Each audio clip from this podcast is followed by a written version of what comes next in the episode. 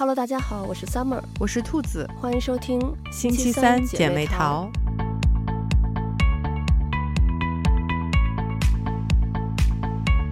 这周我们等了好几个月的《黑暗荣耀二》终于是上线了。嗯，我记得周五的时候看到微博的热搜，就是说下午四点之后只干一件事儿。我当时想说这是什么意思，然后点开看，原来是就是下午四点钟，周五是《黑暗荣耀二》上线的那个时间。嗯，然后我的那个，因为之前是订了那个 Netflix 的账号嘛，然后后来有一段时间就没什么时间看剧了，我就给取消了。然后为了这个《黑暗荣耀二》，我就又重新订阅了 Netflix，就也是等它那个时间是我们新西兰这边周五的晚上九点嘛，等它一上线，然后立马就。一口炫了四集，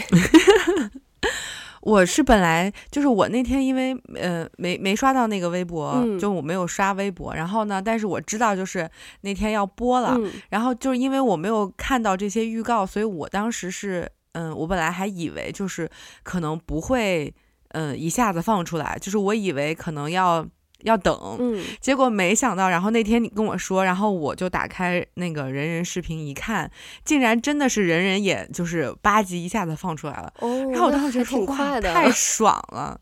对对对，然后就是因为我本来想说，是不是要等字幕组可能还要再翻译一下，所以可能没有那么快。嗯，结果没想到就是当天也是同步，嗯，然后好像是。快五点的时候，就那个八集就都出来了，然后就觉得、哦、哇，太爽了，就可以一口气看完。对啊，这也太快了，因为其实我就是在国外，嗯、当然这点呃不提倡大家，就我也可以就看到人人或者是其他的一些就是嗯一些视频网站搬运的这种视频，嗯，但是我。就不知道会等到什么时候嘛，然后我就因为当时那个气氛已经烘托到那儿了，我就当时就想在那个上映的第一时间，然后立马看，所以我就还是呃去订阅了那个 Netflix，然后从他那个上面看的啊，感觉真的是。就等了好几个月，就像我当时等那个华灯初上，对、嗯、对，当时等华灯初上的时候也是，嗯，看完第一季，然后它跟这个也一样嘛，就中间隔了几个月，嗯，然后等第二季就。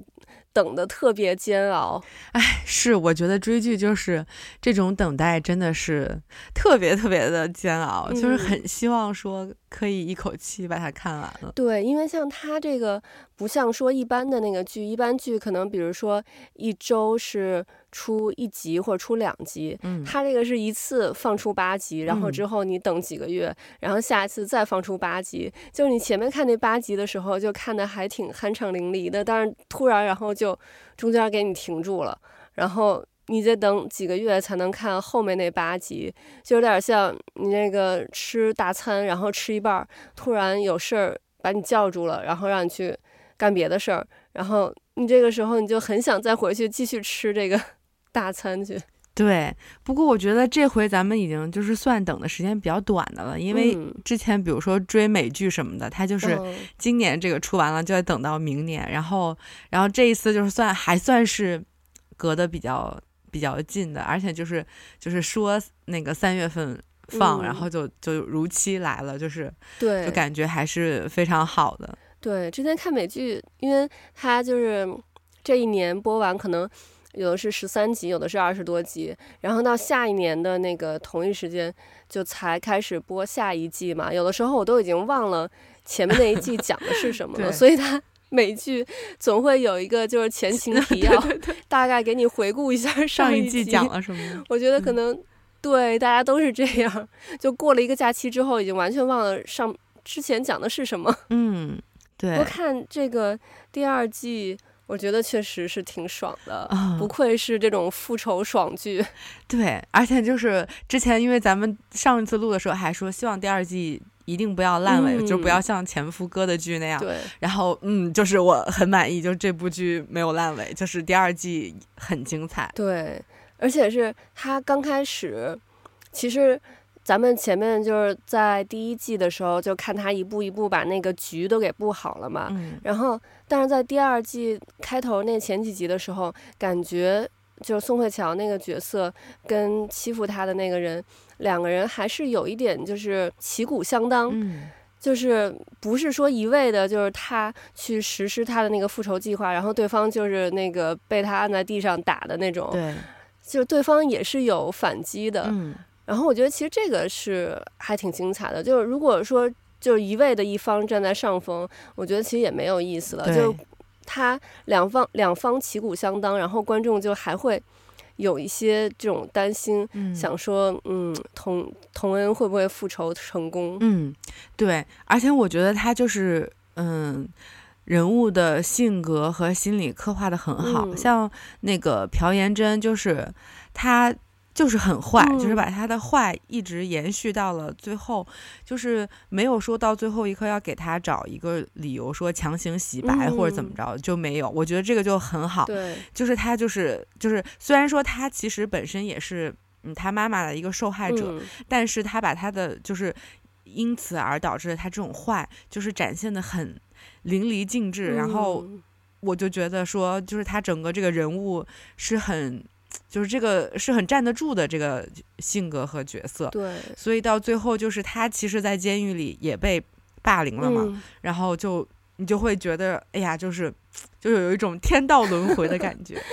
对，而且就是你看到他们这个就是当初这个霸凌的五人组里头，你像这个颜真，他被他妈妈。背叛的那一刻，你就看到他那个时候就很无助，像一个小孩一样。嗯、还有那个呃，李莎拉，她就是呃，毒瘾犯了，然后在在那个地上打滚的那个时候，嗯、就也像一个小孩一样。就其实这五个人，他们都是，就是看起来好像是霸凌别人无所不能，嗯、但实际上就是他们心智还是非常的幼稚，非常的脆弱的。对，我觉得就是。嗯、呃，其实能看出来他们在生活中都是缺爱的孩子。嗯、就是李莎拉，虽然父母就是家里条件也很好，但是你能明显感觉到，就是父母和他的关系其实不是那么亲密的。嗯，就是嗯，就很难，就没有感受到那种呃家长和孩子的那种连结感，那种爱，就是是没有感觉到的。嗯、对。然后像像在俊和那个明武，嗯、还有那个。慧婷、呃，空姐是叫慧婷，嗯、是，然后她洗慧婷是洗衣店，就是这三个人都没有描写他们父母的存在，嗯、就是感觉他们和家庭的存在都很很弱，嗯、就是虽然他们在这个里面是很盛气凌人，但是其实你能感觉到他们都挺，其实我觉得挺缺爱的。你像在俊，就有时候表现的完全也是跟小孩一样，你就会觉得说这样的人他还想去。当爸爸就是，你就觉得说他没有办法完成父亲的这个这个角色，就是尤其是他后面在那个学校的球场外面就冲了一个别的女孩，嗯，小女孩喊说，然后就说啊，你其实不知道吧，我才是你爸爸。然后我想说，天哪，哪有一个正常的父亲会跟自己的孩子说这样的话？你就觉得他完全就是失情绪失控了，他没有办法控制自己的 情绪，情商代表就都很小孩。对对对，然后就是他们，包括他们几个人互相内讧，就是很小孩子气，就是感觉就是一一帮小孩儿，然后就是互相在对对方就是恶作剧，就是啊，你你弄了我一下，我也得要弄一下你，就是这种感觉。对，而且就你也能看到他们之间的这种塑料友情，嗯，就是你觉得。他们好像是呃一个那种小团体、小帮派，嗯、但实际上他们之间就只在乎自己。对，如果你侵犯到我的利益的话，我绝对是不会把你当真正的朋友的。嗯，是，就是他们之间彼此其实也是有一种阶级划分的嘛。嗯，就是也是就是有钱的看不起条件稍微就是差一点的。对，所以确实就是真的就是虽然物质都。挺好的，但是真的，就我觉得他们在情感上是非常的空虚和匮乏的。嗯，对，其实跟他们有一个反差的，就是那个汝正，嗯，就是等于宋慧乔演的那个，嗯，她的男朋友，嗯，他其实也是身世非常好，不比那五个人里头的，就是那几个有钱人家里身世差。对。然后，但是他就是因为从小在有爱的环境下长大，你想他爸爸能去。就是不管那个他爸爸不是被那个杀人犯给，嗯、呃，给杀死了吗？嗯、他其实很多人当时都不想去接收那个杀人犯，嗯、不想去替他医治。但他爸爸就是就是医者之心呀，无论对方是什么样的人，但是就是我们还是要去救助那个人，他的那种心情，然后去帮助他，说明就是汝正他从小也是在这种就是三观很正的家庭里头长大的，嗯、所以即使就是他也是家庭条件很优渥，但他并没有去呃扭曲他的心灵。变成像那几个人那样的，嗯，对，所以这又回到咱们就是去年读书时候讲过，就是真的就是父母和家庭环境对孩子的成长真的是很很重要的，嗯，所以他是一个就是一个很善良的人，对，哎，但是我就同时也很心疼他，就是，嗯，就是他和宋慧乔都是属于，嗯、呃，是很善良的人，但是却遭受到了。就是生活对他的不公，嗯，所以他们内心其实是极度痛苦的。对，就是你看第一季，就是汝正幻想中他用那个手术刀，然后去杀死了那个罪犯，嗯，就是你能感受到他其实内心是有很强烈的恨和很强烈的这种复仇的欲望，嗯，但是因为他本身的这种善良和正直，嗯，所以他就是。非常的克制，但是我觉得这种人他其实内心是非常非常痛苦的，嗯，他很矛盾。我觉得看宋慧乔其实也是，就是包括他，嗯，所有的复仇都完成了之后，就是他也并没有真正的就是快，就是快乐起来，嗯，就他还是会带着这种这种伤痕一直有存在，所以我就觉得。就是他们那种隐忍和克制，就会觉得实在是就很心疼他，就是就会在想，哎呀，为什么要让这么善良的人，就是要遭受到这些？嗯，不过我觉得，嗯、呃，就是宋慧乔演的那个，呃，童童恩跟汝正，等于他们俩也是就互相救赎了对，对对，没错，就他们互为对方的那百分之一。嗯、我觉得，而且这个剧就是。你觉得他特别好，没有烂尾的是，其实到最后，就宋慧乔她完成了她的那个复仇之后，嗯，感觉好像就看那个进度条啊，看那个剧的进度条，嗯，还有一段，然后你就觉得，哎呀，后面可能就是那种垃圾时间了。但其实后面就是他去帮汝正去完成那个复仇那段，其实也挺精彩的。对，而且我觉得这里面汝正那个角色也非常好的是，呃，如果是传统的那种剧，我觉得他可能就会。让他变成，就是因为医生嘛，包括就是像那个，嗯、呃，他的那个那个仇人，那个杀他爸爸那个人，嗯、他也说，就医生不是有立过那个誓言，嗯、不可以就是去呃去去杀害这个生命啊这种的。嗯、然后，但是汝正说的那个话，我觉得就听起来特别解恨。他就说，如果我想去救。畜生的话，我就去当兽医就好了。嗯、就说我这个我这个手术刀，我是为了救人的，嗯、我不是能像你根本就不属于人的这个行列里头。嗯，我觉得这个就 让我们观众看起来就非常的爽。因为如果他，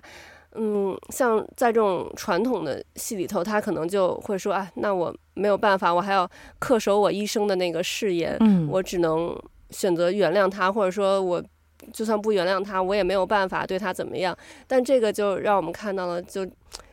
哎，很有仇必报的那种感觉。对，就是包括就是他之前他妈妈说的那个话，我觉得也说的挺好的。嗯、就其实就是说，嗯、呃，善良是应该留给对的人的，就是不能是这种无原则的去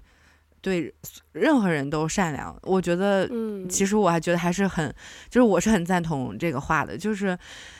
嗯，所以我看到就是汝正后来跟那个嗯蒋永正就是那个犯犯人对话的时候，就是、嗯、尤其是最后当他转成功转到 监狱之后，他回眸的那个眼神，我就是哇，太酷了。然后嗯，就是他就终于要让你见识到他的地狱是什么。对，我觉得就是这个剧里头，大家我觉得之所以觉得好看，就是因为这里面就没有那种特别。圣母或者那种特别白、特别白莲花的那种人，嗯，就像以前的剧，就总会有一个就是那种，比如说男主啊或女主有那种主角光环，然后特别圣母，嗯，然后就让大家看着就特别不解气的那个感觉。但这个剧大家就就觉得是真实的，呃，人可能会产生的这种心理，而且就是。呃，在剧里头能把大家可能觉得应该就是要伸张正义的那一方，嗯、让他们真的能够去得到这个正义。嗯，对，就是就还是像咱们之前聊《狂飙》的时候一样，就是每个人的这个性格都是很立体、很丰满的，嗯，他都有一个多面性，就是像最后。把载俊推下去，然后就是那个领带 飘下来的时候，我就哇，我就说可以啊，这个编剧。然后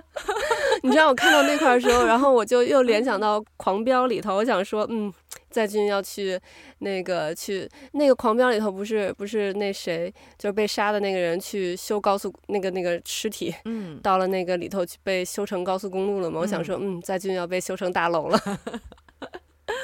哎呀，反正就是看到，就是每一个人都有他自己的那个细节的刻画，嗯、而且导演给到的那个镜头，他设计的那个呃镜头是很美的，就包括他的构图，嗯、对，还有很多这个光影，嗯、我觉得就是这部剧真的就是编剧和导演然后配合的非常的好，对，他有很多这种镜头美学是可以单独、嗯。就是截图放出来，对，我觉得就都是就是专业的学生是可以就是拿它来，嗯、呃，作为一个作业然后来分析的。我觉得这个剧还是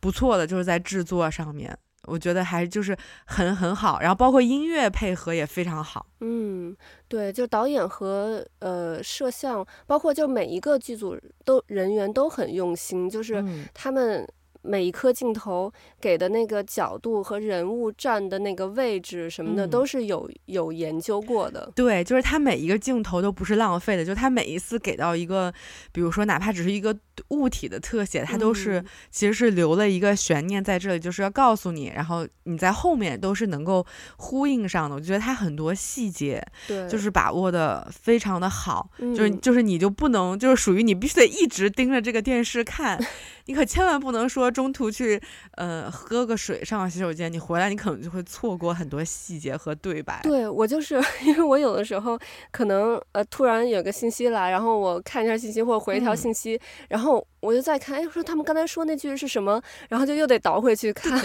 得倒回去。对，对我也是。就是每一每一句台词，我觉得都是很重要。嗯，就你落了那一句，然后你就不知道后面怎么回事了。嗯，是，而且我觉得真的是每一个演员演的都很好。嗯对，就是就是把自己那种，比如说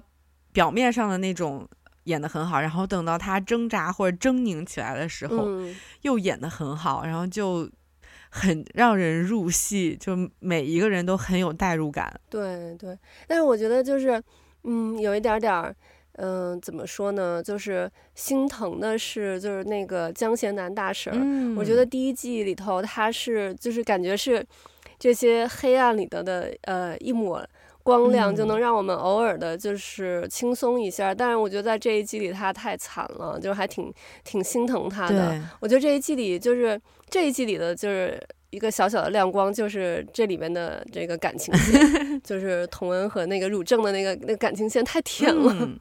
不过我其实觉得就是嗯、呃，那个叫何道英，就是其实、嗯、其实何道英跟他那条。那条暗线其实也还挺感人的，嗯、就是属于那种，嗯、呃，也虽然不是同一个世界的人，但是我也希望你幸福，嗯、就是这种感觉，就是也有一点惺惺相惜的那种感觉在里面，嗯、但是又知道我们两个人的关系只可能到这儿了，嗯、所以我就是希望你可以幸福。就当时看觉得这条线也还也还挺不错的，就是这种刻画。就是，就算我觉得算一条暗线吧，他们两个人。嗯，在我这边看来，我就感觉，嗯，嗯，何道英他是一个，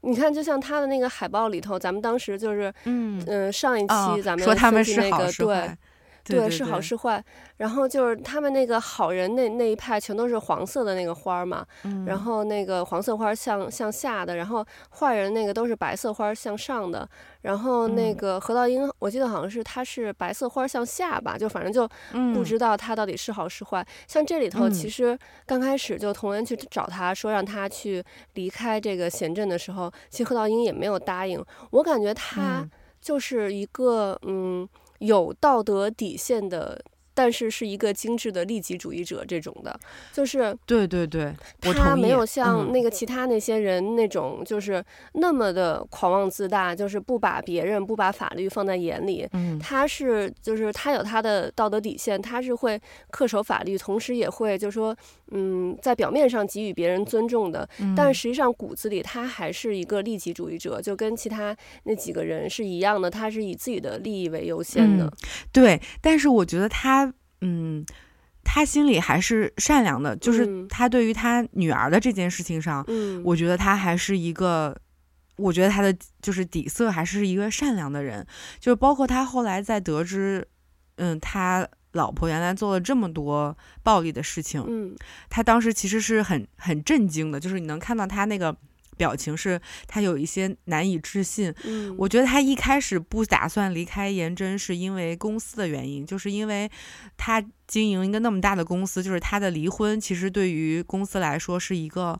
很大的动荡。嗯，所以我觉得他一开始想守住婚姻，有很多原因，是因为希望不影响他的事业，就是像你说，他是还是以利己为主。嗯，但是当他后来发现颜真的事情已经。嗯、呃，严重到这种程度，所以他，所以他的律师也和他说嘛，你就要尽快做做决定了。就其实是他需要做一个切割，然后这样的话，他才能，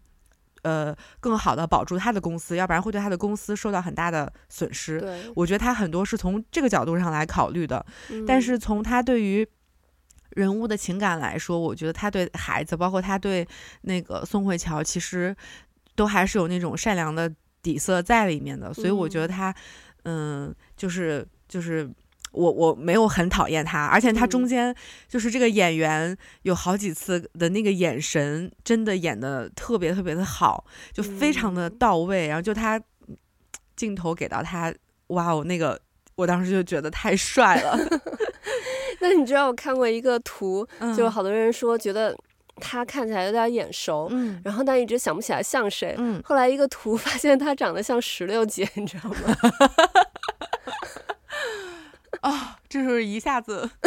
秒攻了他在我心中的形象。你知道这里面有几个搞笑的，然后就我看之前在第二季播出之前，然后就嗯有几个主要演员他们呃就。等于是有一个那种类似于采访的那个节目，就会有网友，嗯、他们就读网友的问题，让他们回答嘛。啊、然后就有网友猜第二季的那个走向，然后有一个特别搞笑的是，就是那里头那个，嗯，就童恩他那个那个学校特别坏的那个男老师，啊、就是。嗯，老老拿相机去拍那个小女孩的那个，嗯、那个男老师不是跟他发型很像嘛？然后有人说，就是就是贤振那个看到那个背影，然后把那个男老师误认成了童恩，然后就把他给杀了，然后故事结束。我是看到那个小红书上有网友发，就是泰国网友也在追这个剧，嗯，然后他们就是截了一些剧照图，然后。发出来就截的都是他们每一个人嘶吼的表情，嗯、就是他们不是有很多愤怒，然后就是呃那种表情，然后都是张着嘴，嗯、然后那种表情，然后把他们截下来，然后加上了那个海报的字，然后就做成了海报。然后我当时看那个标题就是说，呃，泰国网友是这样宣传《黑暗荣耀》的，然后配的全都是他们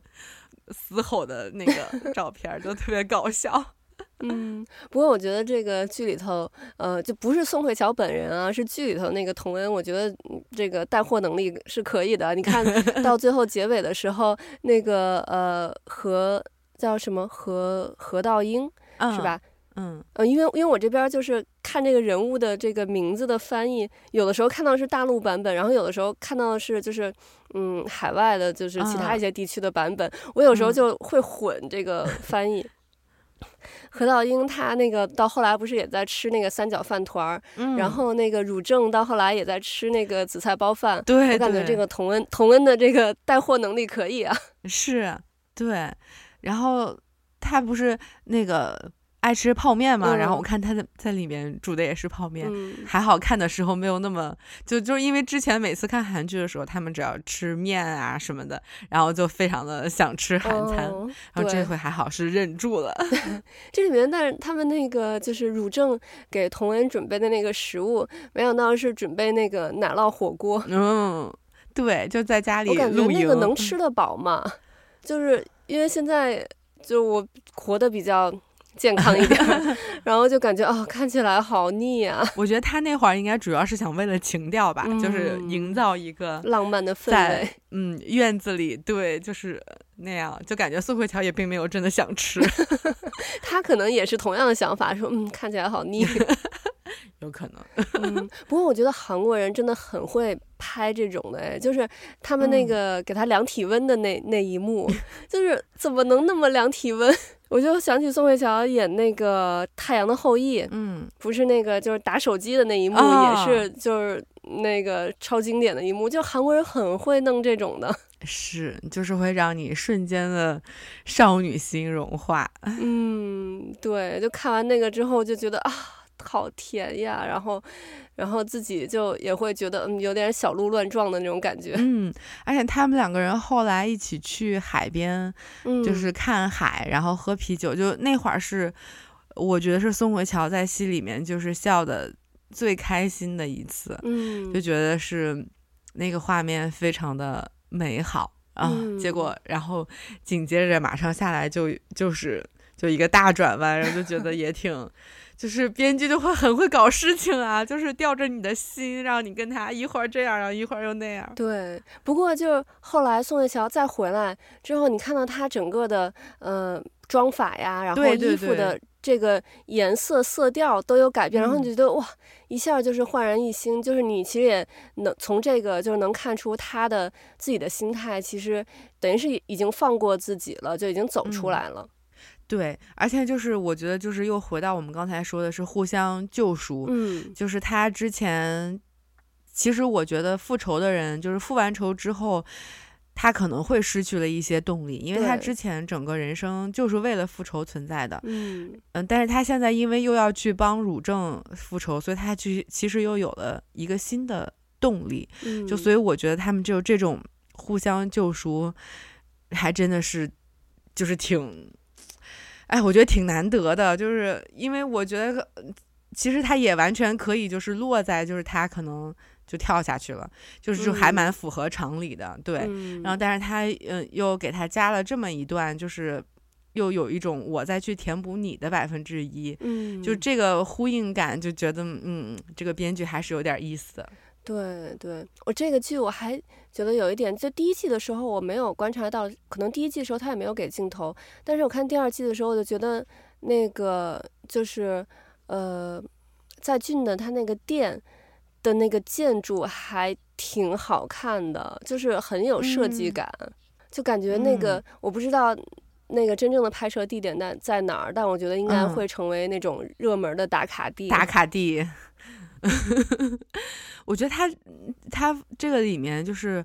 呃，几套房子都还挺好看的，就是像，嗯、呃，汝正的那个房子我也特别喜欢，哦、对对吧？就非常漂亮。想的一点就是说会不会太冷，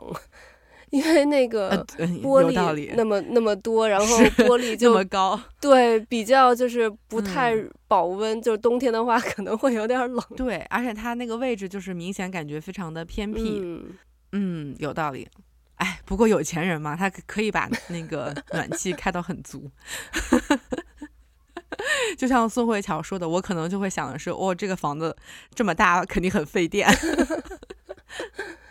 对，不过我觉得这里面就是还有一场戏。嗯，我觉得也挺过瘾的，就是那个在俊不是就是把那个呃童恩给就是堵在那块儿，然后汝正这个时候就开着他那辆过来，然后那个嗯就是然后跟那个在俊说，哎呀，这个我新买的新车，什么什么不太不太那个熟啊，什么之类的。我觉得就是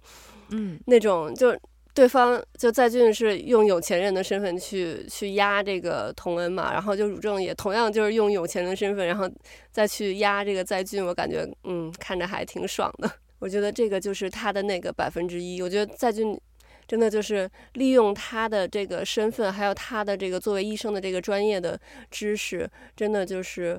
嗯帮了童恩很多。对，因为我之前其实就是非常反感。就颜真每次都说我可以拿钱摆平这些事情，只、嗯、因为我的钱很多，所以你就怎么怎么怎么样，你从一出生就怎么怎么怎么样。然后我当时就特别反感这一点，就包括其实他们五个人中间也是有钱的，就是在鄙视下面没有那么有钱的人，就是说你只不过是一个玩具什么的。嗯、我当时其实非常反感这一点，然后所以所以你看，当颜真就是一听说，嗯、呃。就是宋慧乔有一个那么有钱的男朋友的时候，她也特别特别的震惊。就是，嗯、所以我就觉得，其实这个这种同样金钱的这种抗衡，我觉得还是设计的挺好的。嗯，嗯对，因为我觉得就是有的时候你跟这种人，你就没有办法跟他讲道理。那既然你用这种就是金钱的这这方面你来压我，那我也就以其人之道还治其人之身。嗯，嗯，对对。是，所以我觉得其实这部剧应该也是给了很多人一些希望。嗯嗯，虽然我也看就是评论有很多人说，呃，这部剧就是还是相对来说，嗯，是因为是比较理想的，说在现实生活中可能很多人就根本没有办法做到这个样子。嗯嗯，所以我觉得其实，但我但我还是觉得这部剧还是给到人一些希望了，就是包括也是让人知道，就是还是会善有善报，恶有恶报的。嗯，然后我们要把善良留给对的人，就是我觉得还是就是它整体的这个还是挺好的。对，嗯，你知道，就是这部剧，呃，就周五的时候嘛，周五然后放学跟呃我儿子朋友的那个妈妈，就是他们。那个放学，他们小孩在学校操场玩，然后我跟他妈妈，他妈妈是个韩国人嘛，我就跟他聊这部剧，然后聊一聊，然后就聊到了，因为嗯，他们家是个女儿，然后我不是也有女儿嘛，然后嗯，我就我聊，正好说到我女儿，我说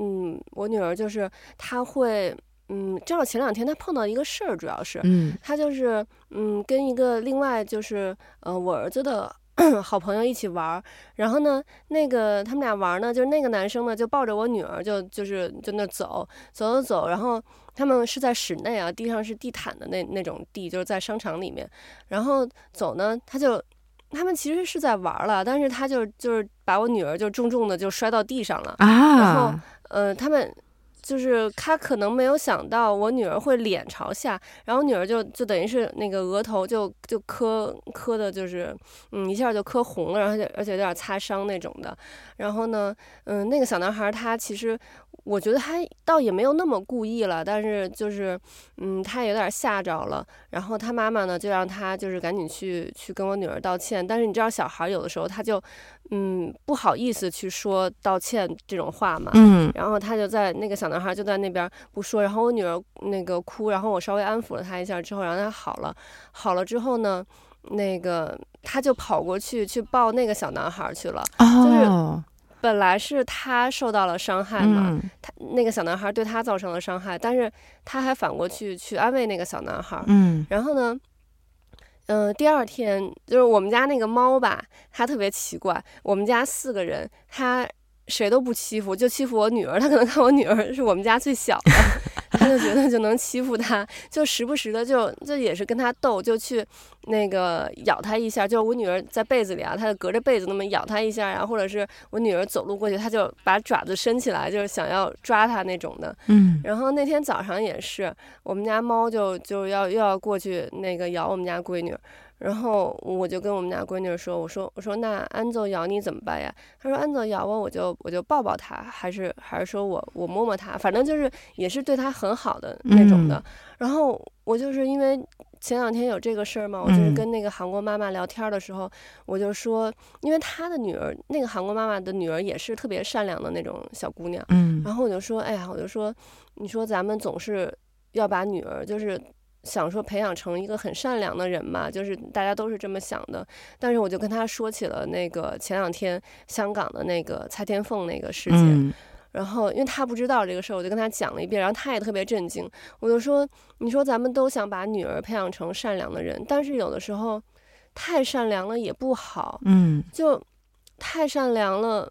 你说蔡天凤她做错什么了吗？她什么都没有做错，她就是太善良了。嗯，就像这个剧里头同文，就那些被霸凌的人一样。嗯，这个剧里头其实也有在问他们做错什么了吗？他们什么都没有做错，就是不是他们的错。哎，是，所以就是，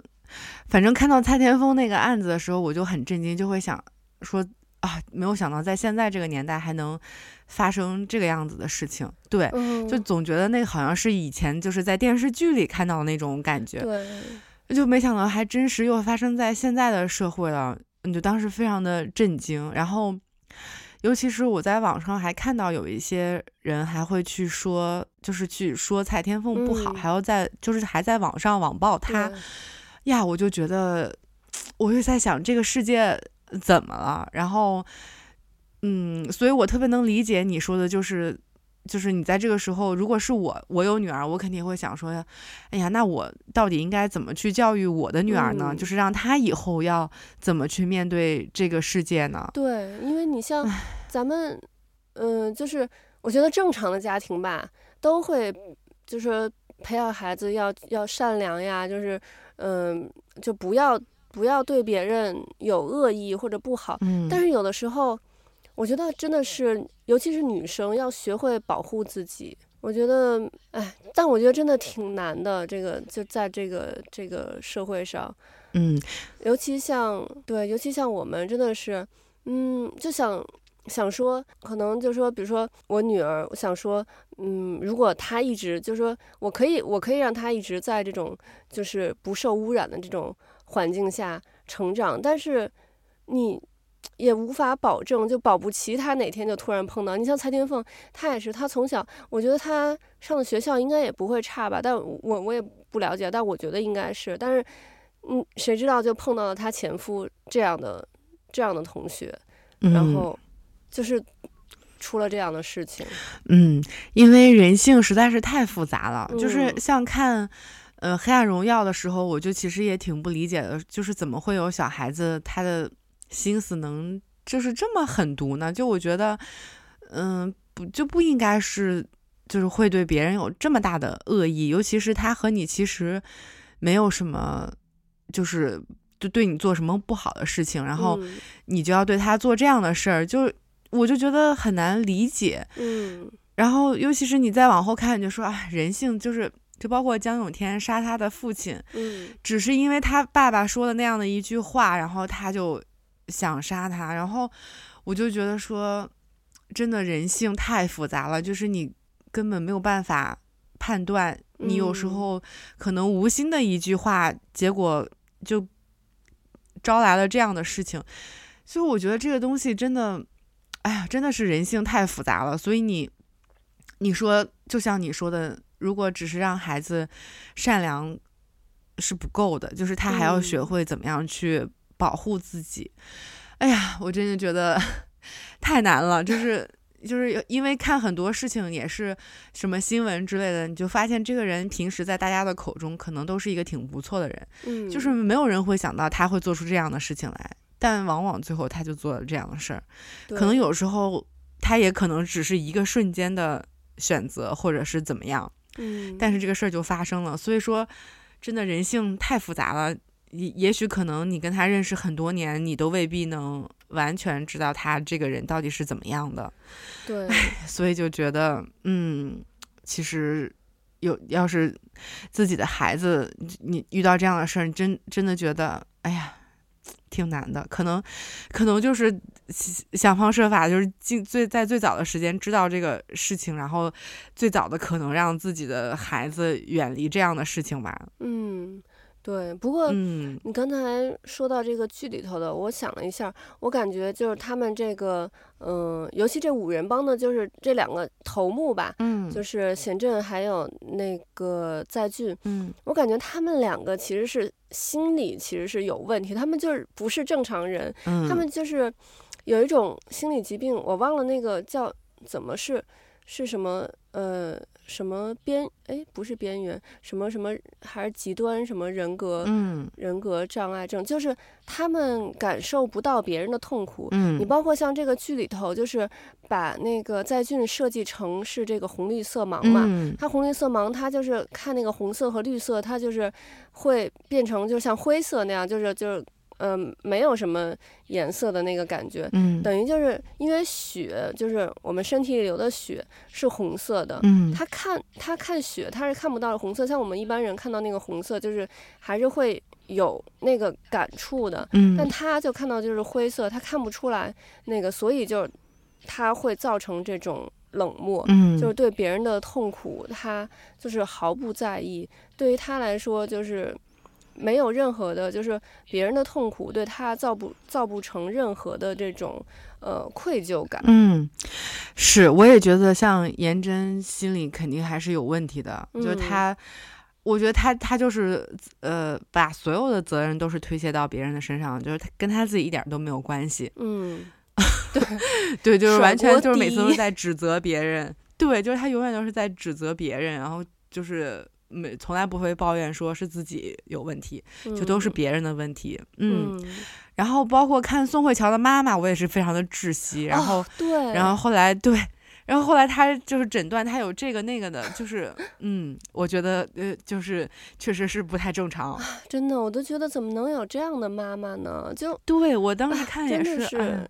你生的这个女儿是拿她来当仇人来养的嘛，就是怎么、嗯、我我还在想，就是会不会这个妈妈就是可能第一季的时候她嗯、呃、出于可能为了钱呀、啊，或者是是什么做出一些事情、嗯，因为你还记得咱们看那个嗯去年看的那个萤火虫小巷里面那个塔莉的妈妈、嗯，就是年轻的时候也是做过各种就是伤害他女儿的事情、嗯，但是老了之后他其实是有反省的嘛，嗯，就是还是想去弥补这段母女关系的，然后我还在想。这个到第二季了，他是不是会会就是说也是会、嗯、怎么说改邪归正吧、嗯？但是没想到真的是，但我觉得就像童恩对这些坏人说的，就是其实谢谢你们对对我这么坏，这样就是让我可以没有一丝一毫的同情心。对、嗯、对你们就是在我复仇的时候，是就是消除了他内心的那种罪恶感。嗯嗯，确实，这个剧我们其实也能看到有就好人有好报的这种感觉吧，就是那个呃房东奶奶，嗯，咱们上一次其实也猜测了她到底是一个什么角色，因为她肯定是有角色的，对，她不是一个平民。然后那个，然后到这一这一季就是揭晓了，其实之前那个童恩有救过他，嗯，就是其实他们俩也是在彼此。救赎就是当时，其实童恩和他两个人都是想要去，呃，就是怎么说投江自自杀吧，嗯，这种的。然后，但是童恩看到了那个奶奶把他救下来了，他其实也也自己也等于把自己也给救下来了，这样子。嗯，对，是的。所以我觉得就是嗯，比较比较庆幸的就是他还是身边有很多。陌生人给了他爱和善意，嗯，对，我觉得这是让他在他比较苦难的人生中给了他一些希望。对，像他本来没有什么朋友，然后大婶对他就是非常的真挚，嗯，嗯，就觉得挺好的。然后尤其是这个房东太太，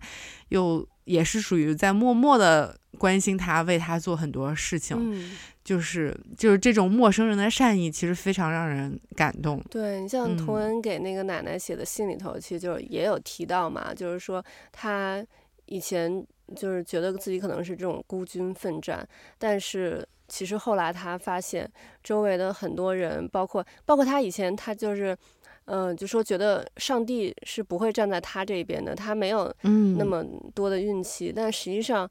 嗯，包括大自然呀什么之类的，其实都有在帮助他。嗯，对，是的，而且包括我觉得，嗯、呃，查那个案子的警察就是也很好。嗯、对，对他最后说那一句就是：“哎呀，虽然这个十八年来的有一点晚了。”就是我当时觉得，就这句话其实就是很重要。嗯，嗯，我当时还在想说，哎，这个会不会下一幕就是有一个闪回的那种镜头？就这个警察十八年前是一个小警员，就可能对这个案子有有一些疑惑，但是被那个上面那个就是那个那个 警长给压下来了。但是好像并没有。嗯，我觉得反正这里面就是，嗯，每一个人演的都挺，就是没有那种特别。特别假的那种成分，就是像这个警察，就他其实也挺聪明的，嗯、他知道是，嗯、呃，他设的局，嗯，就是没有像有一些剧，可能这个警察就跟个傻子一样，嗯、什么都不知道。对对对，我就觉得他这部剧就是每一个人设计的，就还是比较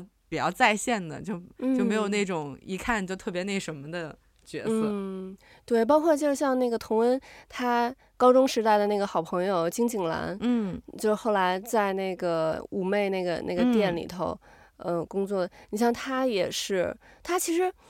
但是我觉得就有有一点不明白，他就是为什么他其实后来也是被他们欺负嘛，但为什么为什么就后来还是在他那个在俊的那个店里，包括也是当那个贤镇的那个化妆师嘛？但我觉得可能有一点解释的就是，其实当时。童恩是先被欺负的嘛？嗯，童恩被欺负的时候，其实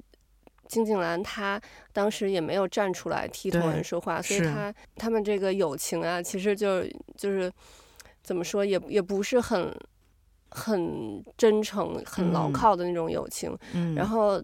童恩走了之后了，然后金景兰变成被欺负的那个人。我想他可能后来就变成像这个呃慧婷或孙明悟这样的，就是成了他们那一小帮派的一员。只不过他的位阶更低一点，他没有进入到核心的这个里面。嗯，而且我觉得他可能也有。生计上的所迫，嗯，因为你看他住就是住在那个店里边，嗯，所以就说其实他可能还是想要有一个谋生的方式，嗯，然后但是他可能又没有办法凭自己的能力找到很好的工作，所以只能就是寄人篱下。我我猜测可能是这个样子的，嗯，对。所以这部剧其实给咱们展现了就是很多种，就其实这些人都是被。被霸凌的人，包括像自杀的那个尹素喜，他、嗯、也是他给咱们展示了很多种，就是你虽然是你被霸凌了，但是其实你可以有很多种结局，你是可以自己能选择的，嗯，就不不是所有的被霸凌者都会是同一个结局，嗯，对，就是我，所以我还是觉得说这部剧还是给了他们一些希望，嗯，就是我觉得还是要能够。勇敢的说出来，就是首先还是要跟自己的家人、信任的人说出来，要要把这个事情说出来，就不能一直藏在心里。嗯，就如果当时有人能，就因为宋慧乔里面的独白也说过很多次嘛，就如果当时有人帮他的话，可能就是一切都会不一样了。嗯，哎呀，但是他当时得有多绝望啊！他妈妈也是。等于他妈妈，他说了是他的第一个加害者，对，然后包括他的老师，包括像警察，嗯，就是没有一个人，包括他周围的朋友，没有一个人跟他站在一边的，他没有一个人能依靠的，嗯，真的是很绝望。哎，是啊，所以就是就觉得，嗯，还是要想办法把它说出来，就是寻求可尽可能的寻求。对自己的帮助，嗯，我觉得这个还是很重要。就在这个时候，就是自救非常重要。像我觉得，就是文东恩，就是他属于通过自救把自己，嗯，某种程度上是解救出来了。对对，虽然他肯定还是会一辈子带着这个伤的，但是某种程度上，因为他自己内心非常的强大，所以他还是就是就是走过来了。你看那个景兰，就是属于还是。依附对方的就是阶段，就是，嗯，我知道我没有办法和你反抗，所以我就就只能先这样。对，嗯、这个里头就是还有一颗特别好的镜头，就是那个呃，他们感觉就是又梦回了高中时期，然后那个就是还天真无瑕的那个童恩和景兰，他们两个人跑在那个呃教室教学楼的那个楼道里头，嗯、然后对，跟那个。嗯，满身是伤的童文两个人擦肩而过的那一刹那，就是那个无忧无虑的那个童文突然一下就消失掉了。嗯，我觉得那个镜头也是挺震撼，而且也挺让人心酸的那么一个镜头的。是，嗯，确实，所以我觉得他这部剧就是在镜头很多设计上，就是就真的很有美感，嗯，然后会让你看的就是挺惆怅的，就很有，就是真的是很有代入感，就是觉得每一个人，哎呀，每一个人的生命和他的生活中，就是都是有很多苦难的，嗯，嗯，就没有一个人是完美的，所以我觉得就。对于我们的这个大部分的普通人来说，就只能是，嗯，自己努力的过好每一天。我们可能大部分人也没有经历过像童恩那样的事情，然后呢，我们的大部分人可能身家也不会是像贤镇呀、在俊他们那种那么优渥的那种身家。所以，对于我们普通人来说，就是，呃，努力的过好自己的每一天。然后让自己的这个生活变得更多姿多彩。嗯，对，而且就是其实也能感受到，就是没有一个人的生活是很一帆风顺的。嗯，就都其实都挺辛苦的，真的就是我觉得每一个人生活都会有自己的难处，就是哪怕是像。何道英那样那么成功优秀的人，嗯，他仍然也要面临和处理很多问题，对，所以其实每一个人的生活都不容易，嗯，就但我们还是要做一个善良的人，然后就是能每一天都收获一点快乐，然后也能给别人带去一些光亮，然后同时也能收到别人带给自己的光亮。对，就是把身边的那个黑暗给驱散，嗯，驱散开，用我们心中的那个善来去照亮它。嗯嗯，OK，那我们今天的节目就到这里了，我们下期再见，拜拜，拜拜。